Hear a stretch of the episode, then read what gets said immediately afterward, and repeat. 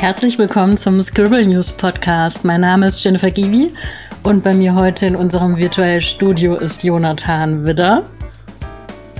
Und Jonathan, wir sprechen heute über das Thema Citizen Forest. Da haben wir ähm, heute zwei Gründer dabei. Es geht um den Verein, der, ähm, das sind Freiwillige. Der Verein hat sich in Schleswig-Holstein gegründet, Citizen Forest. Ähm, die pflanzen gemeinsam Wälder.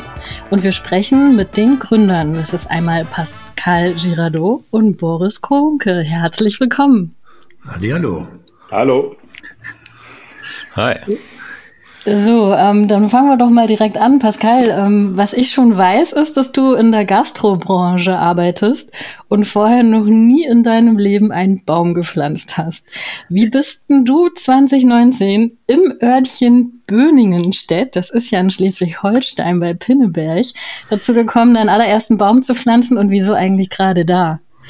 Also, weil ich eigentlich in Bönnigstedt ähm, lebe und wie es dazu gekommen ist, ähm, ja, ich habe eigentlich äh, eine Tochter, die, äh, die damals äh, sechs Jahre ähm, alt war und ähm, ich habe eigentlich auch äh, bemerkt, ähm, der, der Druck etwas für die nachkommende Generation zum Thema Klimawandel wird, wird größer und äh, es müsste doch eine, eine Lösung geben und ähm, ähm, und weil die Aufgabe so groß ist, ähm, dann habe ich eigentlich nach einem Weg gesucht, wie man eigentlich äh, etwas finden kann, äh, wo wir die ganze Gesellschaft mitnehmen können.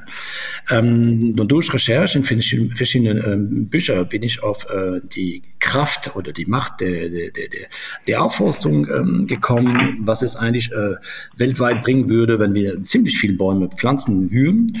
Und in einem Buch wurde über die Miyawaki-Methode berichtet und ich nehme an, dass wir später ins Detail gehen werden. Und mit dieser Methode kann man eigentlich äh, mit also ab ganz kleine Fläche, ab 60 Quadratmeter, ähm, Wälder pflanzen, die ähm, unglaublich schnell wachsen, die auch ähm, mit dem äh, Klimawandel sehr gut ähm, zurechtkommen, weil ähm, die von viel verschiedenen Baumart äh, ähm, ge gebaut sind. Und ähm, habe ich eigentlich in diesen zwei äh, Ideen zusammen äh, gebunden, so auf einer Seite die Gesellschaft mitnehmen, auf der anderen Seite die Möglichkeit, auf kleinsten Flächen Wälder äh, wachsen zu lassen und nach einem Weg gesucht, wie man das machen kann. Und die Idee war, ja, dann leg ich mal einfach los in mein, äh, meine Heimat, äh, meine neue Heimat Bönnigstedt. Ähm, ich gehe mal zu der Kommune und frage nach einem Grundstück, was wir pflanzen können. Und äh, was ich eigentlich in dieser Kommune schaffen kann, vielleicht können das andere äh, auch in, äh, bei denen vor Ort äh, auch äh, machen können. Und da war die Überlegung, was würde die denn sonst brauchen, um eigentlich loslegen zu können? Und so ist eigentlich Citizens Forum entstanden. Wir sind diejenigen, die unterstützen, dass viele äh, Bürger eigentlich äh, in viele, viele Städten mit ihren Pflanzprojekten loslegen. Und als ich das Glück hatte, ähm, bei einem Ausschuss in unserem Gemeinde das vorzustellen, da war eigentlich Boris da, der eigentlich sich von Anfang an für die Idee begeistern konnte und er wusste eigentlich, wie er das eigentlich in Form bringen kann. Okay, spannend. Das heißt, ihr habt euch quasi da dann kennengelernt als allererstes oder kanntet ihr schon vorher? Nein, ja, wir haben uns über, vorher überhaupt nicht äh, kennengelernt und das war eigentlich ein, ein Zufall, warum ähm, Boris an dem Abend äh, bei diesem Ausschuss dabei war. Ähm, er war für ein anderes Thema dabei äh, und äh, ja, der, der Zufall hat das Agent gemeint und äh, ich habe eigentlich den, den richtigen Mann gefunden, der äh, mir zur Seite da stehen konnte. Ja, und äh, das, das, schön, der schöne Zufall war, dass äh, bei äh, dieser Ausschusssitzung ähm, Boris dabei war und äh, für ein anderes Thema. Und äh, ja, der war von Anfang an äh, begeistert äh, für die Idee und äh, hat das eigentlich äh, ja, in, in die richtige Form bringen können. Okay, das ist total super. Also schön, dass ihr euch da kennengelernt habt und äh, total klasse, Boris, dass du die Idee auch so gut fandest. Ähm, was ja auch ist, ähm, Pascal, du bist ja der Liebe wegen nach Schleswig-Holstein gekommen und da gibt's ja mehrere Hinsichten, einfach mal wahrscheinlich dreifach oder vierfach Glück, dass ähm, du dort gelandet bist, weil Schleswig-Holstein ja das Bundesland mit dem wenigsten Wahlprozentual ähm, flächentechnisch ist. Ne? Nur 11 Prozent der Fläche sind ja, nur auf 11 Prozent der Fläche sind ja vorwiegend Lobwälder zu finden und das Bundesland hatte 2019 mal diese Aktion Einheitsbuddeln gestartet. Ne? Das war irgendwie so unter dem Motto für den Wald gegen den Klimawandel. Mhm. Da wurden ja irgendwie 40.000 Bäume gepflanzt. War das auch so mit die Initialzündung, dass sich euer Verein gegründet hat? Kann also, so als, als, die Aktion gab, ähm, uns gab es schon seit äh, April und die Aktion war am 3. Oktober. Und äh, ja, das war auch da wieder ein schöner Zufall, weil wir äh, schon unseren zweiten Wald an dem 3. Oktober äh, pflanzen konnten und wir haben so einen Ansturm ähm, an Mitbuddler äh, da, da gehabt. Das war eigentlich äh, unglaublich. Wir mussten noch kurzfristig noch Bäume dazu ähm, nachbestellen, um ähm, dass überhaupt ja jeder, der nicht dazu gekommen ist, ja, vier, fünf Bäume selber pflanzen ähm, konnte. Und ähm, ja, diese Situation, ähm, Schleswig-Holstein mit wenig äh, Waldfläche ähm, und gleichzeitig zu sehen, dass eigentlich das, das Potenzial für, ähm, für viel weitere Waldfläche ähm, enorm. Also es gab eine Studie von der Universität Zürich, ähm, das war auch 2019, wenn ich mich gut erinnere, und ähm, es wurde ähm, die Anzahl der Bäume weltweit ermittelt und auch die Anzahl der, der Bäume, die wir eigentlich da auch dazu pflanzen können. Also das ist äh, eine große Zahl, aber wenn man das auf äh, Deutschland ähm, unterbricht, ähm, dann kommt dann man auf äh, etwa ähm, 30.000 äh, Quadratkilometer, die wir in Deutschland eigentlich noch äh, mit Wälder äh, ja, decken können. Das ist auch noch eine ganze Menge. Wie geht ihr denn direkt vor jetzt äh, bei euren Aktionen? Wie identifiziert ihr die, die Gebiete? Was müsst ihr tun, damit ihr dort auch pflanzen, pflanzen dürft und, und so weiter? Was sind die einzelnen Schritte? Ja, das sind die spannenden Geschichten, die uns am Anfang ähm, quasi zugefallen sind, zum Glück durch die Gemeinde. Die Gemeinde war relativ aufgeschlossen unserem Projekt gegenüber und hat uns eine kleine Fläche zur Verfügung gestellt. Ähm, das ist auch so der Kern unseres Prinzips. Wir kaufen keine Flächen wie andere Vereine. Ähm, wir nehmen das, was schon zur Verfügung steht. Die meisten Gemeinden, die haben gemeindeeigene Flächen. Also Bönning steht halt diverse Hektar im Besitz ähm, und davon kriegen wir kleine Stücke ab. Das sind immer, ich sage mal gerne, die hässlichen Entlein, so die Stücke, wo immer nur die Hunde ihren Auslauf haben, ihr Geschäft verrichten, wo der Müll in der Ecke liegt, wo die Gemeindearbeiter irgendwie Rasen mähen und alles aufsammeln müssen. Ähm, das sind die unsere bevorzugten Ecken, wo wir unsere kleinen Wälder pflanzen. Ähm, das ist am Anfang ist es natürlich nicht so einfach, die Gemeinden davon zu überzeugen, dass sie uns so eine Fläche zur Verfügung stellen. Das, deswegen haben wir auch den Verein gegründet, um ein Rechtskonstrukt zu haben, mit dem die Gemeinden dann so eine Art Pachtvertrag schließen können, ähm, dass sie uns die Flächen überlassen. Die haben natürlich auch eine Sorgfaltspflicht ihren Flächen gegenüber. Und ähm, ja, am Anfang ist es halt mit kleinen Flächen gestartet, die werden aber nach und nach größer. Das ist das Gute. Also wenn erstmal das Konzept sich rumgesprochen und durchgesetzt hat, dann ähm, läuft das quasi von alleine. Es ist aber immer noch unsere größte Challenge, an ausreichend Grundstücke zu kommen, ähm, Mitbuddler zu finden und Leute zu finden, die irgendwas spenden wollen und uns irgendwo Bäume mitbringen, ist alles kein Problem. Die Grundstücke sind zurzeit noch das Nadelöhr und da hoffe ich mal, dass sich das in Zukunft ein bisschen verbessern wird. Ja. Das ist interessant, ist ja auch klar, weil äh, Grundstücke sind ja auch aus anderen Gründen heiß umkämpft zurzeit. Mal angenommen, ihr habt jetzt ein Grundstück oder eine Fläche. Ähm, was ist dann der, der nächste Schritt? Wie wählt ihr die Bäume aus, die gepflanzt werden, aus den, was weiß ich, wie vielen Sorten. Ähm, wo bekommt man sie her? Wahrscheinlich nicht bei Obi. was, was für ähm, Werkzeug braucht man, um zu, um zu pflanzen und so weiter? Wie lange dauert das alles? Ja, wir sind hier in Deutschland, da ist das Ganze erstmal relativ gut reguliert. Also ich habe eine Liste von Pflanzen, aus denen ich auswählen kann, was ich pflanzen darf. Ich kann hier nicht einfach irgendwas pflanzen. Also auch wenn es äh, gerne hin und wieder mal so durch die Presse getrieben wird, es gibt den und den Klimabaum und man pflanzt Sumpfzypressen und Mammutbäume, das ist nicht so ganz statthaft. Also man hat gewisse gebietsheimische Bäume, die man pflanzen darf. Dann kommt noch die zusätzliche Schwierigkeit seit letztem Jahr dazu. Die müssen auch aus der Genpoolregion stammen, wo wir diese Bäume pflanzen. Das heißt, das Saatgut, was wir hier in Schleswig-Holstein pflanzen, muss aus der nördlichen deutschen Region kommen. Und das Ganze darf nur von zertifizierten Baumschulen kommen. Die haben wir zum Glück hier genug in Pinneberg. Aber das ist schon mal die, die erste Challenge, ein zertifiziertes Saatgut, zertifizierte Setzlinge ranzukommen. Okay. Dann wählen wir aus diesem Pool, was da noch überbleibt, da bleibt immer noch eine Menge über, die Pflanzen aus, die an dem jeweiligen Standort auch natürlich vorkommen würden. Das heißt, wir gucken uns an, wie ist die natürliche Vegetation an dem Standort und wir ahmen die nach. Und das ist ja auch genau die Idee der Miyawaki-Methode, oder? Dass man heimische ja, das, Bäume nimmt. Das ist eine der Ideen. Ähm, die Hauptidee ist, dass man den Boden gut vorbereitet. Also Miyawaki ist am Anfang relativ viel auf ganz schlechten Flächen gemacht worden. Also ich kann mit der Miyawaki-Methode beispielsweise auch einen großen asphaltierten Parkplatz aufforsten, nimm den Teer weg, guck, was da drunter ist und ergänze erstmal das im Boden, was die Pflanzen brauchen. Das kommt zum Glück nicht so häufig bei uns vor. Die meisten Flächen sind, ich sag mal, Grasland, ähm, normales Ödland, was man so kennt.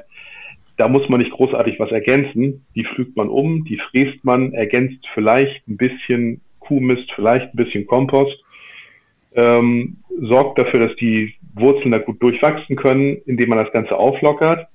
Und dann pflanzt man halt diese potenzielle natürliche Vegetation. Das ist Zweite, was Miyawaki sagt, pflanzt das, was sowieso an dem Standort vorkommt, versucht da nicht irgendwelche Experimente. Und das Dritte, und das ist wahrscheinlich eine der wichtigsten Sachen, ist, dass man viel zu eng pflanzt. Also wir pflanzen ungefähr drei Bäume auf einen Quadratmeter. Ein normaler Förster würde maximal einen halben Baum pro Quadratmeter pflanzen. Jetzt denkt man erstmal, oh, das ist ganz große Verschwendung von Bäumen und Setzlingen, ist es aber auf lange Frist gesehen nicht. Also dadurch, dass die Bäume so eng zueinander stehen, sorgen sie für Konkurrenzsituationen untereinander und wachsen viel, viel, viel schneller.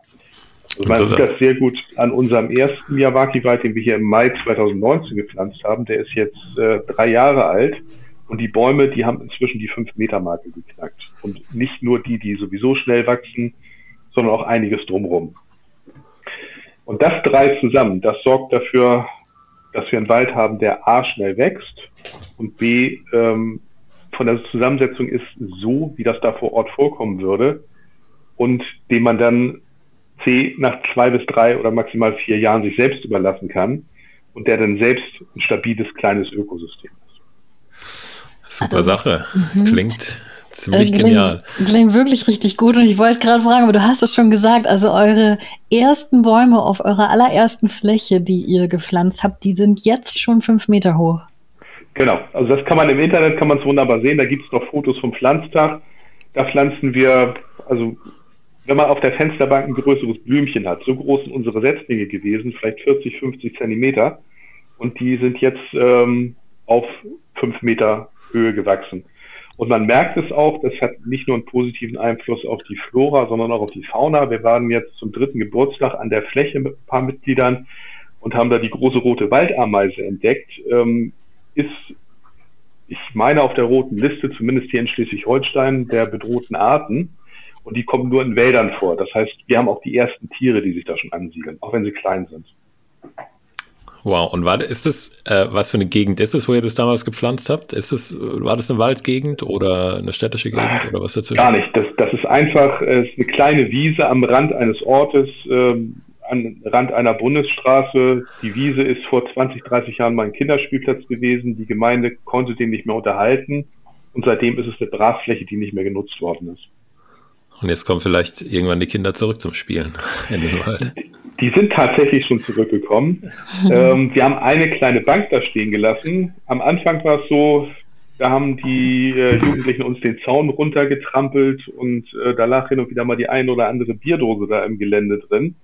Aber inzwischen scheinen die das auch toll zu finden. Die haben inzwischen ihren eigenen Mülleimer da aufgestellt und ähm, entsorgen den Müll da ordentlich und sorgen auch dafür, dass der Zaun, wenn er runterkommt, auch mal wieder hochgezogen wird. Also die haben sich inzwischen auch daran gewöhnt und finden die Fläche anscheinend auch gut. Super. So Win-Win-Win-Situation. ja. Wie viele solche, äh, an wie vielen Flächen äh, habt ihr jetzt äh, kleine Wälder gepflanzt insgesamt bis schon? Jetzt, bis jetzt haben wir und unsere Partnervereine neun Flächen bepflanzt und ähm, ja, das geht jetzt immer so weiter. Und wir hoffen mal, dass das ein exponentielles Wachstum wird, weil der Verein tickt ein bisschen anders als andere Vereine. Hatte ich am Anfang ja schon gesagt, wir wollen nicht Grundstücke kaufen. Wir sammeln erstmal 100.000 Euro, um Hektar zu, ähm, oder 10 Hektar zu kaufen und pflanzen dann. Ja. Wir lassen uns die Grundstücke stellen und wir wollen unser Wissen multiplizieren. Das heißt, alles, was wir an Erfahrung gemacht haben, alles, was wir an Wissen gesammelt haben, stellen wir Open Source gedankenmäßig äh, der Community zur Verfügung, damit sie unsere Fehler nicht nochmal machen und damit sie von unserem Wissen profitieren können. Also wenn irgendwer in München die Idee hat, ich möchte sowas da auch machen, dann supporten wir ihn so gut wir können. Ja, super, da kommen wir gleich noch dazu. Jetzt äh, erstmal noch die neuen Partnerorganisationen, die ihr habt. Ähm, was sind das für Organisationen, mit denen ihr da zusammenarbeitet? Äh, es sind neun Wälder und Partnerorganisationen ah, sind ja. ähm, andere Vereine, die sich mit dem Thema Aufforsten, Natur äh, beschäftigen, ähm, Privatpersonen, die uns teilweise Grundstücke zur Verfügung stellen. Also völlig unterschiedlich. Okay, alle, die Interesse haben, werden mit aufgenommen oder mit ins Boot geholt sozusagen. Genau. Okay, super Sache. Und wir können dabei ähm, nicht nur kommunale Flächen, wir können auch, äh, wie Boris das auch äh, vorhin ähm, äh, erwähnte, ähm, auch Privatgrundstücke ähm, aufforsten. Und ähm, wir, wir haben versucht, mit dem Konzept eigentlich so breit wie möglich für uns aufzustellen. Und ähm, also damit sind wir wirklich in der Lage, jegliche, jegliche Fläche ähm, zu einem neuen Wald zu machen. Ob im Kommunalbesitz oder als, als Privatperson. Und ähm, die, was uns wirklich ausmacht mit dem Verein, dass wir, die, wie Boris das auch sagte, dass wir eigentlich diesen ganzen Know-how zur Verfügung stellen, um eigentlich ja, die, die Hürde für die Nachmacher so, so klein wie möglich zu machen. Mit der Hoffnung, dass äh, ja, überall in Deutschland, in jeder Stadt eine Gruppe von Bürgern äh, entsteht, die dauerhaft aufforstet. So, das Und ist die große Vision. Wie weit seid ihr damit schon gekommen? Also sagen wir so, ähm, vor drei Jahren, es war irgendwie ähm, viel Annahmen dabei. Das war unter anderem so, ja, äh, wir gehen davon aus, dass wir überall Flächen finden können. Ähm, das war auch viele Fragen, so wie können wir das eigentlich rechtlich äh, auch äh, klären. Ähm, und dann äh, haben wir eigentlich äh, ausprobiert. Und jetzt äh, wissen wir ähm, mit den Projekten, die wir ja leider durch die Pandemie etwas später umgesetzt haben, das war äh, erst äh, letztes Jahr, dass eigentlich dieses Konzept wirklich ähm, sich umsetzen lässt. Ähm, das heißt, wir haben eine Art äh, Blueprint. Ähm, die, die Vision, die wir hatten, ist umsetzbar und jetzt geht es darum, ähm, ja, das in die, in die große Welt äh, zu, zu äh, bekannt zu machen, dass äh, man eigentlich überall Felder pflanzen können durch Beteiligung der Gesellschaft, was ganz wichtig ist. Ähm, das ist total super, dass ihr diesen Ansatz habt, dass ihr das Wissen, was ihr habt, eben auch anderen zur Verfügung stellen wollt. Finde ich klasse, Open Source. Ähm, jetzt habt ihr schon angesprochen, ne, als Beispiel, wenn jetzt jemand in der ganz anderen Ecke in München zum Beispiel auch diese Idee habt, hat, so etwas zu machen. Gibt es denn schon deutschlandweit andere Ideen? Ähm, wie seid ihr denn da vernetzt? Also ja, das, das geht sogar über Deutschland hinaus. Wir haben sogar eine relativ aktive Gruppe in der Nähe von Wien in Österreich, ähm, die wahrscheinlich dieses Jahr auch noch ihren ersten Tiny Forest pflanzen wird. Letztes Jahr im Herbst ähm, haben wir eine Gruppe gehabt, die in der Nähe von Cottbus was gepflanzt hat. Also das geht schon los.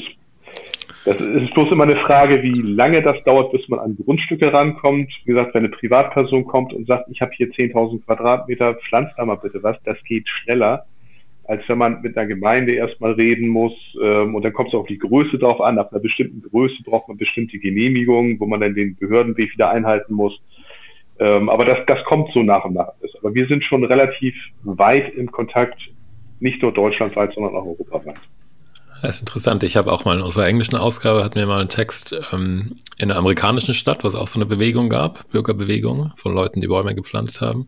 Ich schätze mal, da seid ihr noch nicht vernetzt, aber eigentlich macht es ja, also ist es ja total logisch, wenn es jetzt äh, eine weltweite Bewegung gibt, die da, die anfängt damit, ja? weil es ist ja in aller Munde und es ist auch ja. wichtig. Ja, und vor allem was. Genau, das ist ist vor allen Dingen wichtig, das Ganze zu koordinieren. Nicht, dass wir nachher irgendwo tausend kleine Vereine in Deutschland haben, die jeder so ihr eigenes Süppchen kochen.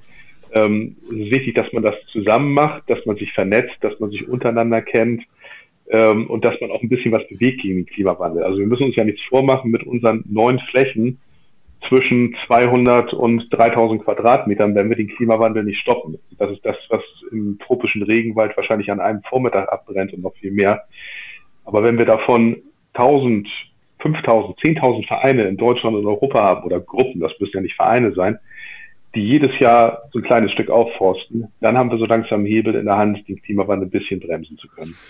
Genau, in einem, in einem Beitrag in der Taz, über den wir euch gefunden haben, ist ja auch so ganz knapp diese, ja, es ist gar keine richtige Kritik, aber äh, diese Einordnung erwähnt von einem Wissenschaftler, der sagt, ja, es ist nebensächlich für die Bekämpfung des Klimawandels, solche Miniwälder zu, äh, zu pflanzen.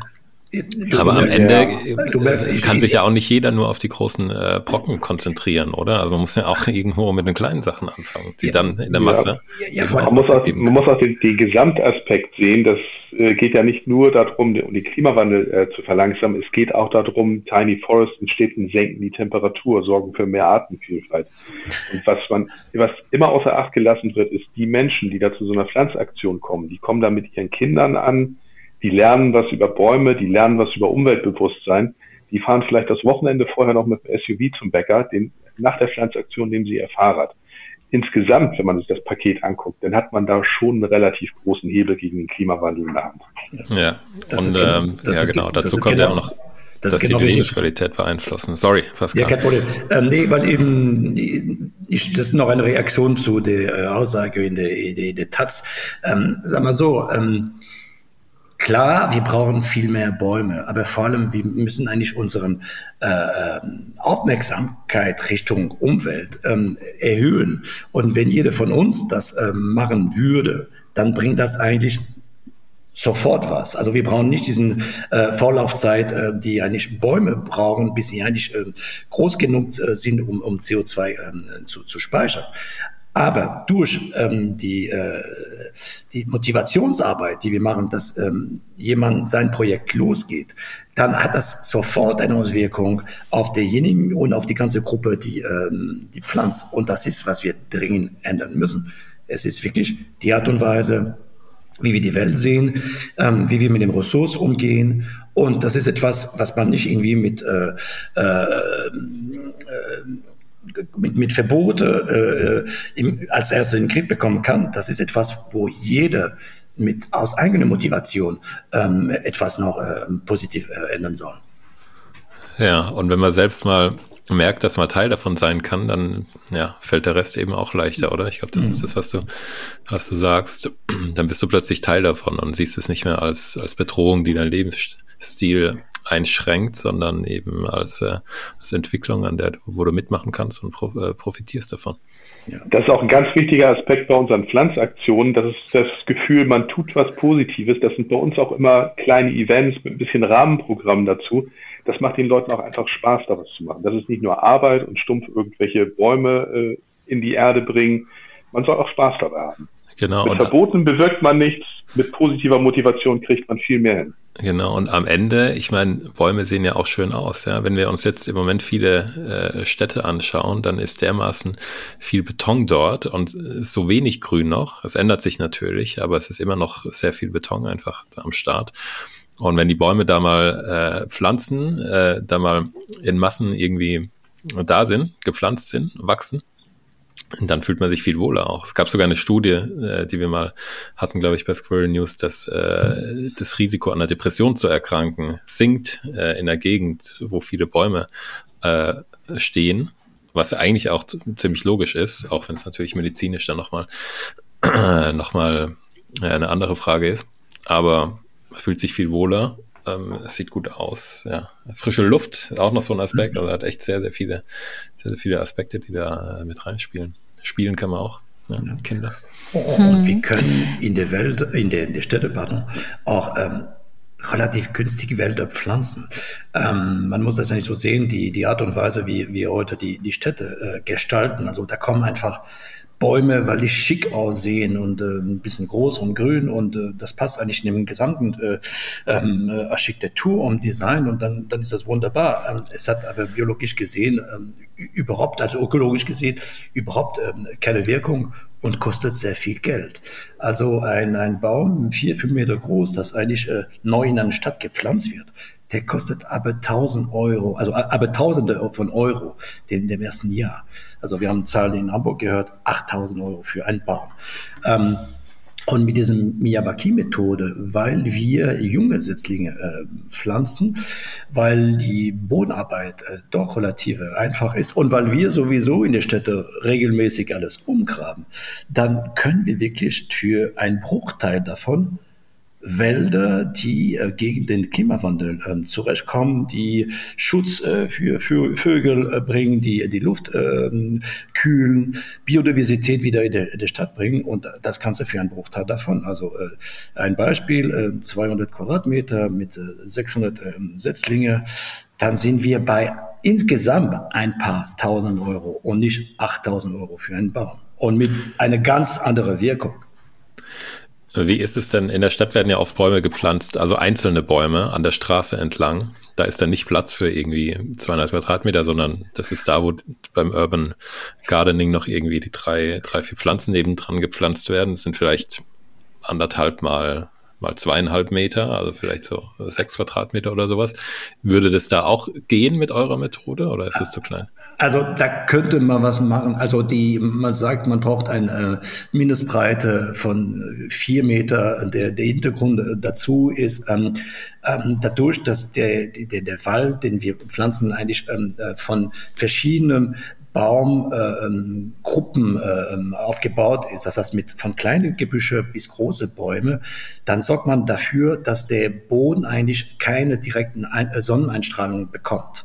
Und ähm, bei einem Streifen von vier Meter kann man das dann auch hinkriegen, dass eigentlich die Sonne nicht bis in die Mitte des Walds äh, kommt. Äh, darunter ähm, wird das ein bisschen ähm, äh, kritischer. Aber mehr als ein Baum alle 15 Meter kann man auf jeden Fall ähm, pflanzen. Und ähm, die, ich meine, was wir unbedingt äh, ändern müssen, ähm, diese Art und Weise, Bäume in der Stadt zu pflanzen, das ist was, was wir eigentlich seit äh, 200 Jahren äh, machen. Das hat äh, ästhetische äh, Gründe, es hat mit, mit Macht ähm, zu tun. Ähm, und das ist, ähm, diese Motivation ist eigentlich nicht mehr ähm, zeitgemäß.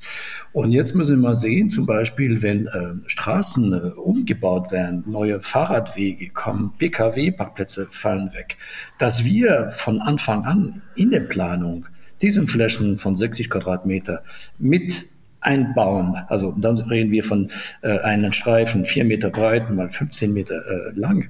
Und ähm, dass wir sie eigentlich in der Straßen mit einplanen und die äh, dadurch äh, ja eine o Oase der, der, der Kühle in die Stadt bringen äh, und äh, ja für einen günstigen Preis und nicht mit den ganzen anderen äh, Auswirkungen, was äh, Klimaanlagen äh, hätten oder es gibt auch äh, ähm, Städte, die jetzt auf Idee kommen, äh, mit äh, Wassersprühanlagen Straßen zu kühlen.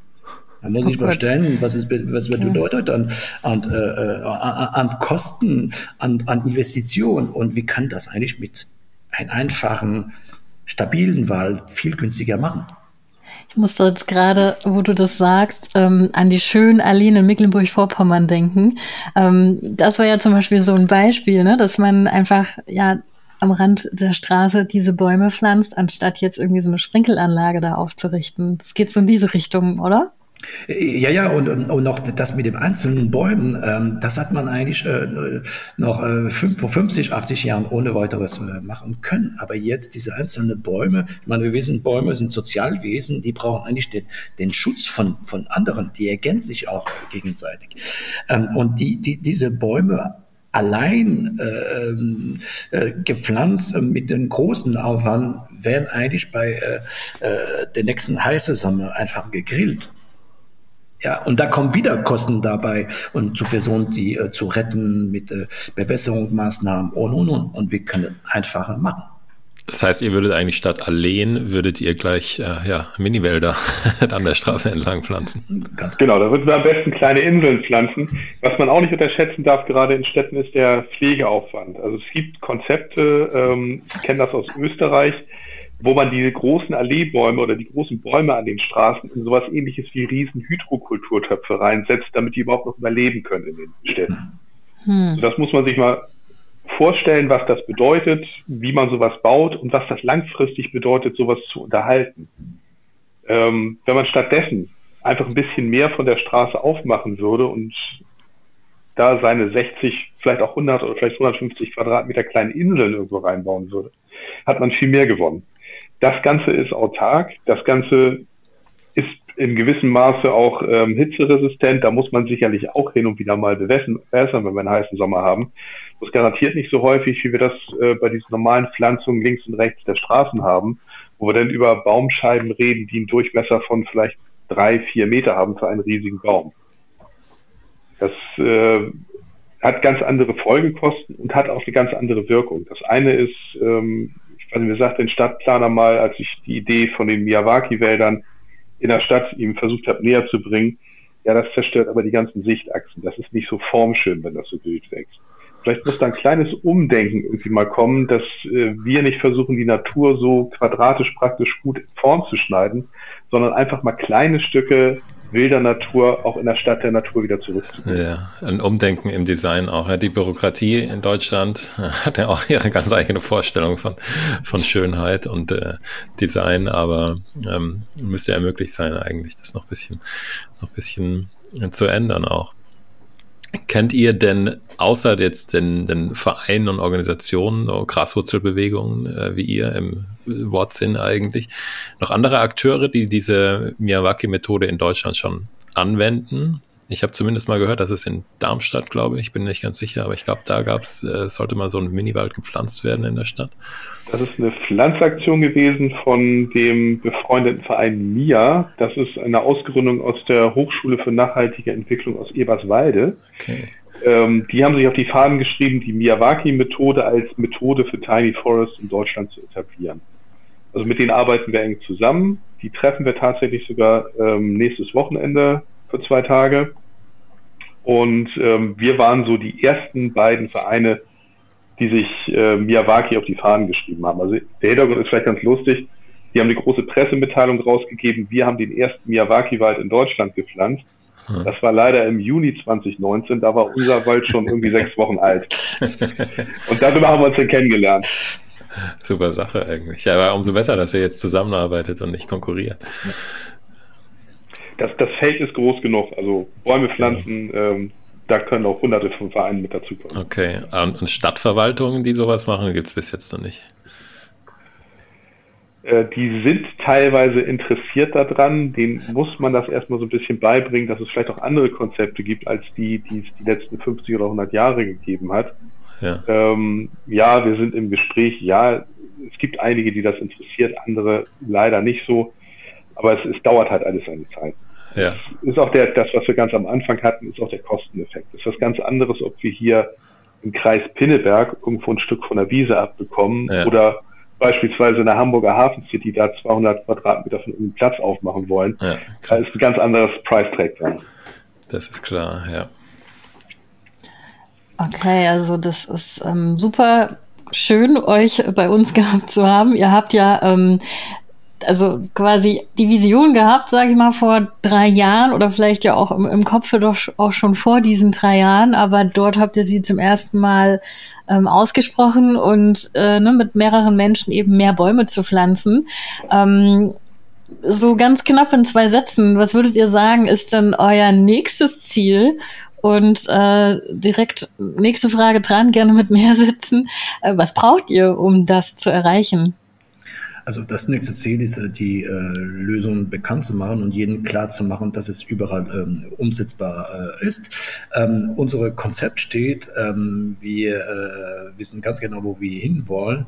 Und äh, jetzt geht es darum, dass äh, wenn wir in, ganz wenig Jahren, aber hunderte von Projekte pro Jahr pflanzen werden, ähm, dass wir Mitarbeiter anstellen ähm, müssen, um eigentlich diese ganzen Projekte zu koordinieren, die, die notwendige äh, Beratung ähm, zu geben. Und äh, ja, wir sind eigentlich äh, sehr interessiert, äh, wenn äh, Unternehmen bereit sind, eigentlich äh, uns auf diesem Weg zu, zu unterstützen und in gute Hoffnung, dass es auch klappen wird. Und ja, und wir versuchen bis dahin den Namen so Citizen Forest immer weiter bekannter zu machen und das wird uns schon gelingen. Okay, super. Also ich habe für uns das Ziel mal ganz einfach zusammengefasst bei unserer, äh, bei unserem letzten Treffen mit unseren Aktiven. Ich würde gerne in drei Jahren mindestens 500 Projekte pro Jahr machen. Und dafür brauchen wir Menschen, die motiviert sind, die Lust haben mitzuhelfen, mitzubuddeln. Wir brauchen Leute, die uns Flächen zur Verfügung stellen und wir brauchen Geld dafür. Und damit kriegen wir alles hin. Wunderbar, dann ist das ein klar formuliertes Ziel, mit dem jeder was anfangen kann und jede was anfangen kann. Jonathan, hast du da noch Fragen? Ähm, eigentlich nicht, wobei die ganze Zeit habe ich mir schon überlegt, äh, wo kommen denn die ganzen äh, Helfer her? Also wie bekommt ihr die? Du hast ja vorhin selber gesagt, ähm, Boris, dass es äh, ziemlich einfach ist, welche zu finden. Aber wie macht ihr das konkret? Ihr habt ja jetzt, glaube ich, schon mehrere hundert äh, Leute, die mitgeholfen haben bei euren Aktionen. Webseite, ähm, Social-Media-Kampagnen, Pressekampagnen direkt vor Ort, wo wir pflanzen. Also wir haben die Erfahrung gemacht, wir registrieren die Menschen inzwischen auch nach Corona noch, um einfach einen Einfluss darauf zu haben, wie viele Leute mitbuddeln. Sonst passiert uns nämlich das, was Pascal am Anfang erzählt hat. Auf einmal haben wir 400 Quadratmeter und es stehen 180 Leute da vor der Tür und jeder möchte einen Baum pflanzen. Denn, dann wird es ein bisschen knapp. Also es ist eigentlich kein Problem. Also die Bereitschaft, was zu tun und einfach von seiner Freizeit mal zwei, drei, vier, fünf Stunden zu spenden, die ist riesengroß und wir rennen damit eigentlich immer auf die Tür rein. Super Sache, ja. Also ich denke auch, wenn man hier euch zuhört, dann kriegt man eigentlich sofort Lust äh, mitzumachen. Und ich bin eigentlich gar kein großer Gärtner, aber ich denke, die Leute, die uns jetzt hier hören, die äh, kriegen noch mehr Lust. Und idealerweise fängt ja gleich jemand an, hier einen Ableger eures Vereins in, äh, in Berlin zu gründen. Also ich denke jetzt hier, weil ich in Berlin sitze, aber auch in anderen Städten. Also wir werden ja hoffentlich überall gehört. Genau, vielleicht gründen sich gleich ein paar. Also wir laden euch auf jeden Fall zu unserer nächsten Pflanzaktion ein und wenn in Berlin was kommt, nehme ich dich mal an Bord, Jonathan, dann bist du mit dabei. Auf jeden Fall, dann äh, sagen, tue ich meine Schaufel, äh, die nicht im Keller steht, weil ich keine habe, aber ich komme dazu und pack mit, äh, dann ja. pflanze ich meinen ersten Baum endlich. Ja. Ja. Ich wollte gerade fragen, die, so die Frage ist tatsächlich noch da, wie viele Bäume habt ihr denn schon gepflanzt? Jonathan noch keinen, aber dazu wir danach, wenn es ähm, in Berlin auch gibt müsste ich jetzt mal ein bisschen klicken im Hintergrund. Also letzten Herbst waren es 11.000 Bäume, die wir alleine in der Herbstsaison gepflanzt haben. Ja, das ist auch schon eine Hausnummer. 11.000. Also ihr, ihr auch ja. allein oder ja. mit dem Verein? Ja, mit dem Verein wahrscheinlich. Mit, mit dem Verein, also nicht, ja. nicht wir beiden alleine, sondern das okay. sind unsere neun Projekte, die wir da abgewickelt haben in der Zeit und davon mhm. waren ja. Und fünf, glaube ich, letztes Jahr im Herbst. Und, und das ist wirklich die, äh, die große Kraft äh, des Konzepts, ist eigentlich, ähm, dass es komplett skalierbar ist. Das heißt, was wir eigentlich in, zum Beispiel in den äh, fünf äh, Gruppen äh, im Herbst des Jahres äh, gemacht haben, das können wir eigentlich, das in Tausende von Kommunen zeitgleich machen. Ja, das ist, was uns wirklich äh, ja, viel äh, Hoffnung und viel äh, Energie gibt, äh, weiter da auf diesem Weg zu machen. Ja, super. Dann ähm, viel Erfolg dabei. Auch viel Glück. Ein bisschen Glück braucht man ja auch immer. Viel Energie, Danke. viel Ausdauer und äh, viele Flächen. Ich glaube, an den helfenden Händen mangelt es euch ja Gott sei Dank nicht. Ja. Danke. Danke. Ja, so dann ähm, sind wir auch tatsächlich schon wieder am Ende unserer heutigen Podcast-Serie. Wie immer findet ihr konstruktive und lösungsorientierte Nachrichten auf unserer Website scribble-news.de oder in unserer App Natürlich haben wir auch einen Newsletter, den findet ihr ebenfalls auf unserer Webseite. Abgesehen davon freuen wir uns auch immer, wenn ihr uns weiterempfehlt und oder auch gerne durch regelmäßige Spenden unterstützt. Nächste Woche hören wir uns wieder. Macht's gut und bis dann. Danke, dass ihr da wart und zugehört habt.